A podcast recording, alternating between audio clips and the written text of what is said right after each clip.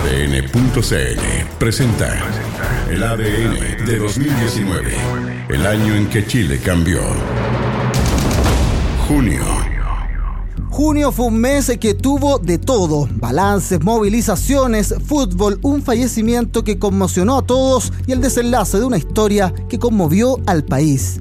¿Qué pasó en plena mitad del 2019? Te lo contamos desde ahora. El mes partió con la cuenta pública del presidente Piñera, marcada por anuncios y proyectos que formaban parte de un plan de gobierno. Estos proyectos son necesarios y son urgentes. Por otra parte, y que avance el teleprompter.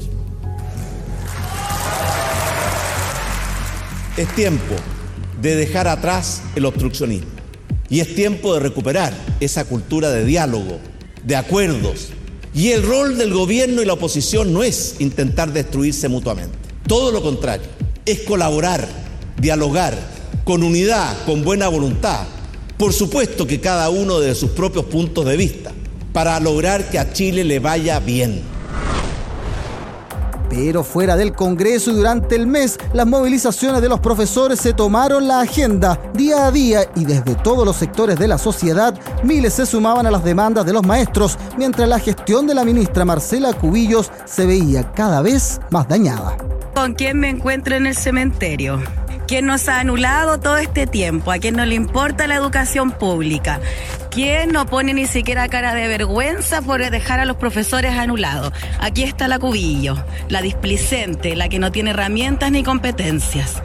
La vergonzosa, la vergonzosa cubillos, la que le quedó grande el poncho, a la que le quedó grande el poncho, la que no sabe responder a los docentes, no tiene palabra.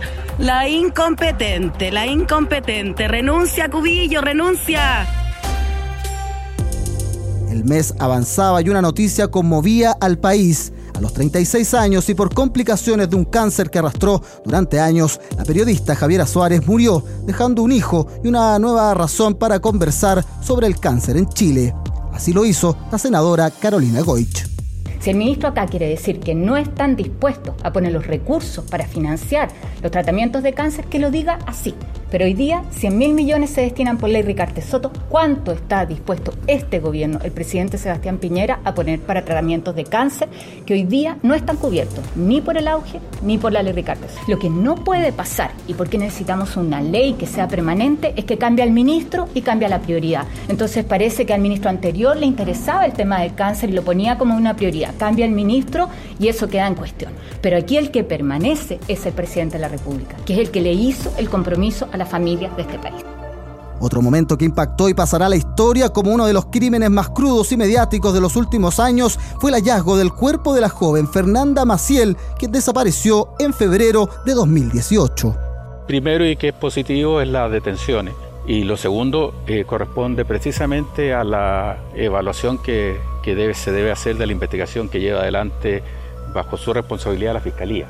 Es la Fiscalía la que tiene a su cargo eh, la investigación y, esa eh, respuesta o esas inquietudes, eh, obviamente que al fiscal le corresponderá señalar y, dar a conocer los antecedentes que él pueda dar a conocer, porque surgen algunas dudas de, en el tiempo que ha transcurrido, en los lugares donde se han encontrado, donde se ha encontrado la víctima, si podría haber sido eso con anticipación. Y eso lo tiene que contestar y responder la Fiscalía que claro, que la justicia se tiene que hacer, que si es responsable, como cualquier persona, tiene que pagar. Nosotros con familia eh, eh, es complicado, es complicado porque es nuestro familiar. Estamos con ella siempre, desde un principio. ¿Tenías dudas? ¿Tenías dudas no, sobre la participación de tu hermano? No, nunca supimos nada, para nada, nunca. nosotros eh, tenemos una, una moral y una ética que no nos hubiera permitido ocultar algo de haberlo sabido. A Felipe se le hicieron, se tomaron las declaraciones, las policías le tomaron las declaraciones y él, eh, él lo hizo, él, él enfrentó. Eso ya era parte trabajo de las policías el solucionar este caso antes. Nosotros no teníamos idea de, de lo sucedido aún no la tenemos y probablemente ustedes tampoco y nadie la tiene hasta que se aclare completamente el caso. Por la parte de la fiscalía no lo puedo agradecer porque como demoró tanto si el cuerpo Fernández y mi hija siempre estuvo en la bodega, un año, cuatro meses, casi 500, 500 días de búsqueda, estando ahí siempre la Fernanda Bodega y, tuvo que venir una persona de Estados Unidos para que esto se agilizara. Es lo único que les puedo decir. ¿Quién es Felipe Rojas para ti? Felipe Rojas para mí es un psicópata, un enfermo mental que como no, no, dolor, como compartimos un año, cuatro meses con él viéndole la cara ahí, siempre en la casa. El cuerpo estaba cubierto de cal que evita los olores y por lo tanto distrae la posibilidad de que los perros que están preparados para estos efectos pudieran encontrar el cuerpo y además bajo una losa de cemento, lo que es coincidente con elementos de investigación mediante el cual pues, vamos a poder atribuirle a la persona que se encuentra detenida que fue la persona que ingresó tales elementos para efectos de cubrir el cuerpo y evitar eh, su hallazgo. Inicia un nuevo semestre, seis meses que de seguro darán que hablar. En las canchas. A estas alturas del año se iniciaba toda una tradición para el fútbol chileno. Por tercera vez en los últimos cinco años, La Roja disputaba una Copa América, con la misión ahora de defender el bicampeonato continental. Claro que, a diferencia de campañas anteriores, el elenco nacional llegaba dividido con el capitán Claudio Bravo al margen del plantel, luego que sus familiares evidenciaran problemas de disciplina al interior del equipo tras no lograr la clasificación al Mundial de Rusia el año pasado. Así lo dejaba bien en claro Gary Medel. El problema está evidente que hay problema con Claudio dentro del camarín por, por todo lo que ha pasado, pero no solamente por eso, hay errores de todo. Y si Claudio tiene que venir, venir a hablar aquí, se tiene que solucionar hablando dentro del camarín y que se quede ahí dentro de la interna, no que sale para afuera. Se tiene que hablar de frente como hombre y tratar de solucionar esto por el bien de todos.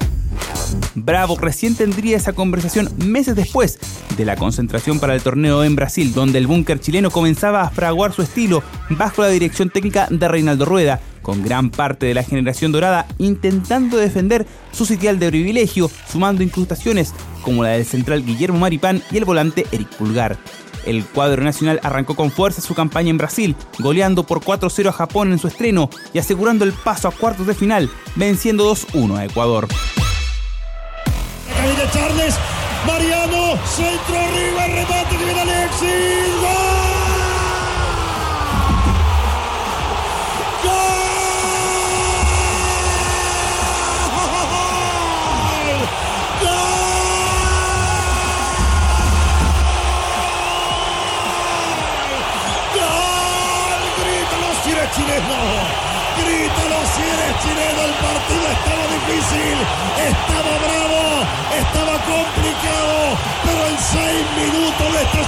El príncipe saca un centro para Alexis Sánchez, para el niño maravilla, para el milagro del desierto, le pegó mordido, le pegó mal, pero qué importa si la pelota tiene un pacto, tiene un acuerdo, un compromiso con el distinto, con el diferente, con el niño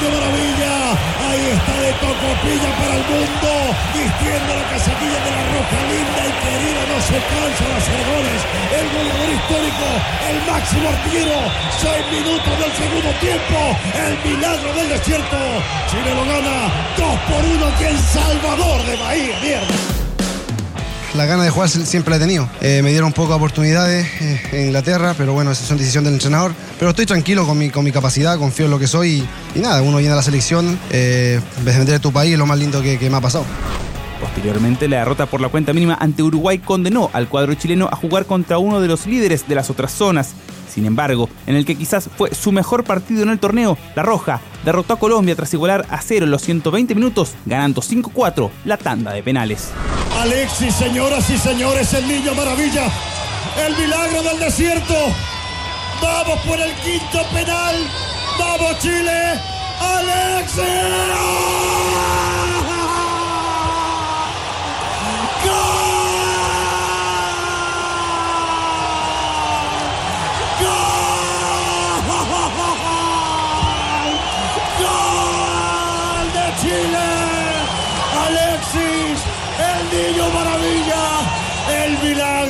Desierto, el distinto, el diferente, al que no le tiemblan las piernas, carajo, para pegarle en una definición a penales, señoras y señores. Con todo, muchachos, sí, con todo, con todo le entraron a cada penal. Implacables cada uno de los pateadores. Chile agarró el boleto, le arrebató el boleto a Colombia. Chile es semifinalista. Chile está entre los cuatro mejores de América. El bicampeón no quiere entregar la copa. El bicampeón no quiere entregar la corona. Chile, nuestra patria, nuestra bandera, nuestra camiseta está en semifinales de la Copa América. Con la tercera final continental a la vuelta de la esquina, el conjunto chileno se vio sorprendido por la contundencia de Perú, dirigido por Ricardo Gareca, demolió por 3-0 a la Roja y descolocó el planteamiento de Reinaldo Rueda. Perú tiene la pelota, no se la presta a Chile, lo gana bien Perú 2 a 0, Pablo Guerrero y el tercero. Pablo Guerrero se sacó el arquero, gol de Perú, golazo. ¿eh? Faltaba la guinda, la torta para los peruanos. Pablo Guerrero, qué fácil se sacó a, Arias, ¿ah? Qué fácil se lo saca, claro. Es un depredador del área, sí, le dicen. 3 a 0. Perú, solamente felicitar a Perú por este partido que han jugado frente a nuestra selección chilena. 3 a 0, Paolo Guerrero, golazo peruano lamentablemente. Es, un análisis que uno pasa por lo futbolístico, pasa por lo psicológico, pasa porque quizá mentalmente quisimos jugar la final antes de resolver esta situación, porque entramos pensando más quizá en el domingo, no sé si, si la situación de, evitar alguna tarjeta amarilla, de evitar algún foul, de evitar, de no salirse del equipo, pensando en, la posibilidad de, jugar la final, que era la ilusión de todos y por lo que había trabajado el equipo. El golpe fue demasiado duro para el plantel chileno, que por más que tuviera otra vez a Argentina enfrente, ahora peleando por un tercer puesto, terminó descontrolado, con Gary Medel protagonizando un duro encontrón con Lionel Messi y cayendo 2-1 de manera justa, marcando además el retiro de la roja para Jambo Seyur. Es la última pelota del partido, todos arriba. La última la pidió Arias, no hubo tiempo, señoras y señores. No hubo tiempo, señoras y señores. Terminó, terminó, terminó el partido. Terminó el encuentro aquí en el Arena do Corinthians. Lo ganó Argentina y se queda con el bronce. Se queda con el tercer lugar, señoras y señores. La escuadra albiceleste. El marcador, el partido ya es historia. Ahora sí se saludan los protagonistas. ¿Qué te voy a decir, selección chilena? Rompiste con 100 años de historia negativa, de sequías, de amargura. Y hoy te vas y ándate con la cabeza en alto, con la frente en alto. Perdiste contra Argentina, ya está bien, pero quedaste entre los cuatro mejores de esta Copa América. Porque lo viviste por ADN Deportes, por eso y por más. Gracias. Totales y viva Chile, mierda. Tener el respeto de tus pares. Eh, el cariño me llena demasiado y en ese sentido me voy muy tranquilo porque, como lo dije anteriormente, desde la diferencia que tengo con muchos de ellos, desde, no sé, cosas como, no sé, humor, temas de conversación, me voy queriéndolo y me siento querido y eso, es impagable. Consolidado entre los cuatro mejores de América, el equipo nacional tendrá pronta opción de revancha emparejado con Argentina, Uruguay, Paraguay, Bolivia y Australia en una nueva edición de la Copa América que en 2020 se disputará entre Colombia y Argentina. Están esperando la subida de Fischer. Ahí se encarama una de las centrales del equipo sueco. Tocó para Jacobson. Rebate con zurdo. Desde el vértice derecho se cerró. Esperó el momento. Probó con la siniestra. Ya estuvo la mano a través de Cristiane. Grande Endrel para enviar la tiro de esquina. Cuidado que desborda McDonald. Centro atrás para Jorán. Enorme la salvada chilena.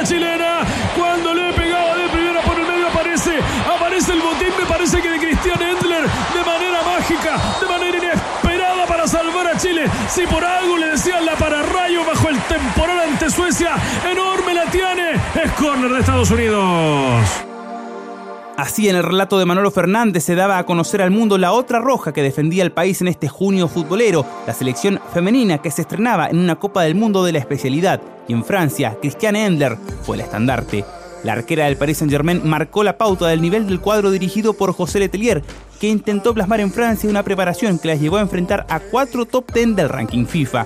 En un sorteo duro, las nacionales debieron medirse en fase de grupos con dos equipos que terminarían en el podio, como Suecia y Estados Unidos. Ambos duelos terminaron en derrotas, 2-0 ante las escandinavas y 3-0 contra las campeonas del mundo.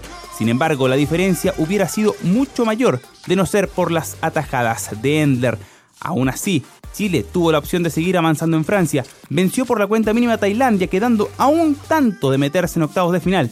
La opción estuvo en los pies de Francisca Lara, pero estrelló un penal en el travesaño, lo que dejó las estiradas de Endler y el sacrificio de sus compañeras sin premio. Sí, estoy satisfecha, pero siempre uno quiere más. Uno dice, quizás pude haber evitado algunos de otros goles y hubiésemos clasificado, pero así es el destino. Y, y nada, contenta porque sé que trabajé duro para estar acá, eh, que di todo lo que pude, intentar ser un ejemplo también para mis compañeras y, creo que en eso estamos, contenta en ese sentido por, por haber cumplido con mis objetivos personales. Pese a todo, la capitana del cuadro nacional quedó proyectada al estrellato mundial y de hecho fue segunda en la votación del premio de Best a la mejor portera del año. Quienes sí se consolidaron como los mejores, pero a nivel de clubes y en Europa, eran los jugadores del Liverpool que en una final 100% británica en Madrid terminaron por otorgarle su sexta Liga de Campeones al elenco del puerto que vio nacer a los Beatles, inspirados por una remontada casi imposible en semifinales ante Barcelona, donde dieron vuelta un 3-0 en contra en Cataluña para ganar 4-0 la revancha en Anfield, el tridente más potente del viejo continente compuesto por Mohamed Salah, Roberto Firmino y Sadio Mané, terminó validando el estilo de su entrenador Jürgen Klopp, venciendo 2-0 al sorprendente Tottenham de Mauricio Pochettino. Salah y el belga Divock Origi dieron rienda suelta a la fiesta red en la capital española. Milner para mover con pierna derecha, pelota que va a caer a campo minado del Tottenham. Ahí va Milner, el centro que va sobre todo, su nombre que va a rematar, va sacando primero la pelota al Tottenham, balón dividido. Pedían una mano, le queda Origi, va a tirar abajo. ¡Gol!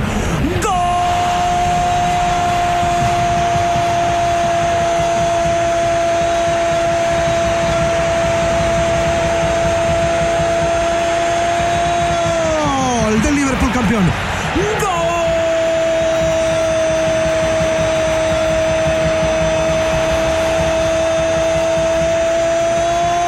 del Liverpool. Pelota al área.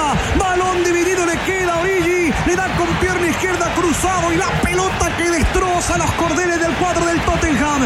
Cuando se cumplían 87 de partido el Liverpool más cerca de su sexta orejona. Origi y el segundo para el Liverpool. Fiesta total de los rojos. Fiesta total del Liverpool en Madrid. Dos para el Liverpool. Nada En la final de la Champions. Pese a todo el frenesí futbolero del mes, el básquetbol chileno también sumó una alegría. Esto luego que las guasitas, como se apodaron las seleccionadas del equipo sub-16 femenino, alcanzaran el tercer puesto en el premundial disputado en Aysén. Aprovechando la localía, el equipo se metió en el podio y logró la clasificación al Mundial Sub-17, historia pura considerando que hace 55 años que ninguna selección chilena de básquetbol lograba su boleto a un mundial en cualquier categoría. En este caso, las figuras fueron Fernando Valle y Catalina Valenzuela. Sí, muy contenta, eh, muy emocionante. Eh, ha sido nuestro objetivo desde hace ya dos años, entonces cumplirlo es un sueño para nosotros. No, la verdad es que aquí llegando ya a Santiago nos ponemos en la mira al mundial y a seguir preparándonos y llegar de la mejor manera. El triunfo 56-43 sobre Ecuador en los cuartos de final y una espectacular victoria ante Puerto Rico por 59-49 marcan los hitos de una generación que en 2020 disputará la Copa del Mundo en Rumania, donde la directiva y cuerpo técnico aspiran a terminar entre las 10 mejores del planeta. En los conciertos. Más de 40 años tuvieron que pasar para que finalmente debutara en Chile Hola Notes. El 8 de junio de 2019 es una fecha que quedó marcada a fuego entre los seguidores de los músicos estadounidenses que por décadas esperaron disfrutar de la música de uno de los dúos más exitosos de la música mundial. Un tardío arribo que dejó feliz a miles de chilenos y que el propio John Oates también comentó. Sé que hemos estado haciendo esto por un largo tiempo y es difícil pensar que nunca hemos ido a Sudamérica. Pero estoy contento de estar yendo por primera vez y es muy emocionante tener esta nueva experiencia. ¿Ni siquiera habías venido de vacaciones? Solía ir a fines de los 80, fui a esquiar a Las Leñas, Argentina y también estuve en Brasil. Pero nunca tuve que actuar en Sudamérica. Así que esta será la primera vez tocando música.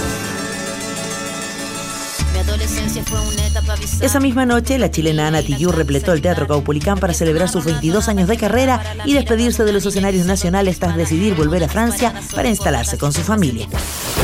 En el Movistar Arena. Otro momento inolvidable para los amantes de la música fue el que se vivió el 13 de junio en el Movistar Arena, jornada en la que se reencontró con el público chileno el incombustible Charlie García. La torre de Tesla fue la excusa perfecta para que el trasandino regresara a los escenarios nacionales e hiciera fluir su talento, humor y las utopías que también persiguió el propio Nikola Tesla, un show que Charlie comentó en conversación con Radio Concierto. Mi papá era científico y había libros de Tesla, pero yo no lo podía creer. Entonces me quedó Tesla, es un nombre difícil de pronunciar y eh, me gustó algo porque tenía que ver con algo que decía mi papá de la meritocracia. o sea, cuanto mejor sos, mejor te va. Yo creo que lo que más me, me influyó es haber leído lo que él hacía, su flash con la utopía. Mientras estas grandes figuras de la música hacían bailar y cantar a los chilenos, grandes y chicos se volcaron durante este mes a las salas de cine para disfrutar de Toy Story 4. Que conozcan a Forky. ¡Es un cubierto! ¡Me está atacando el pánico!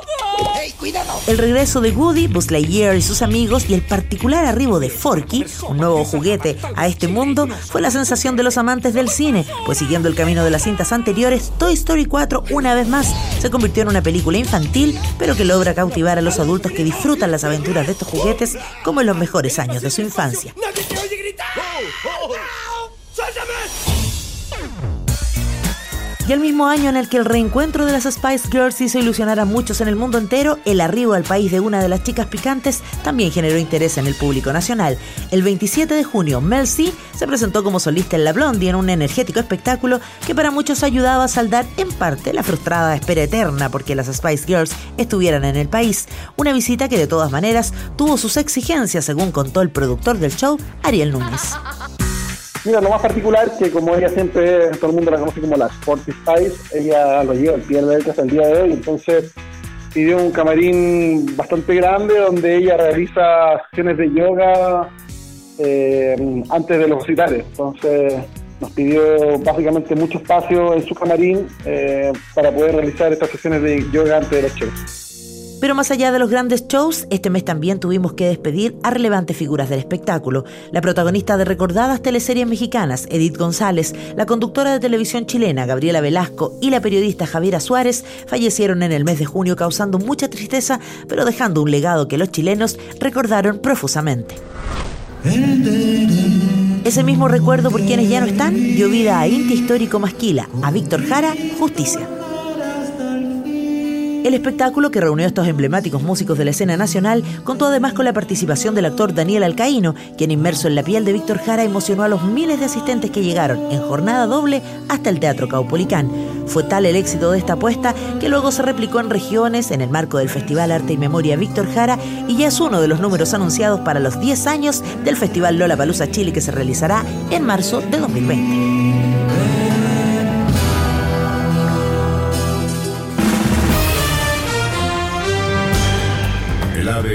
De 2019. El año en que Chile cambió.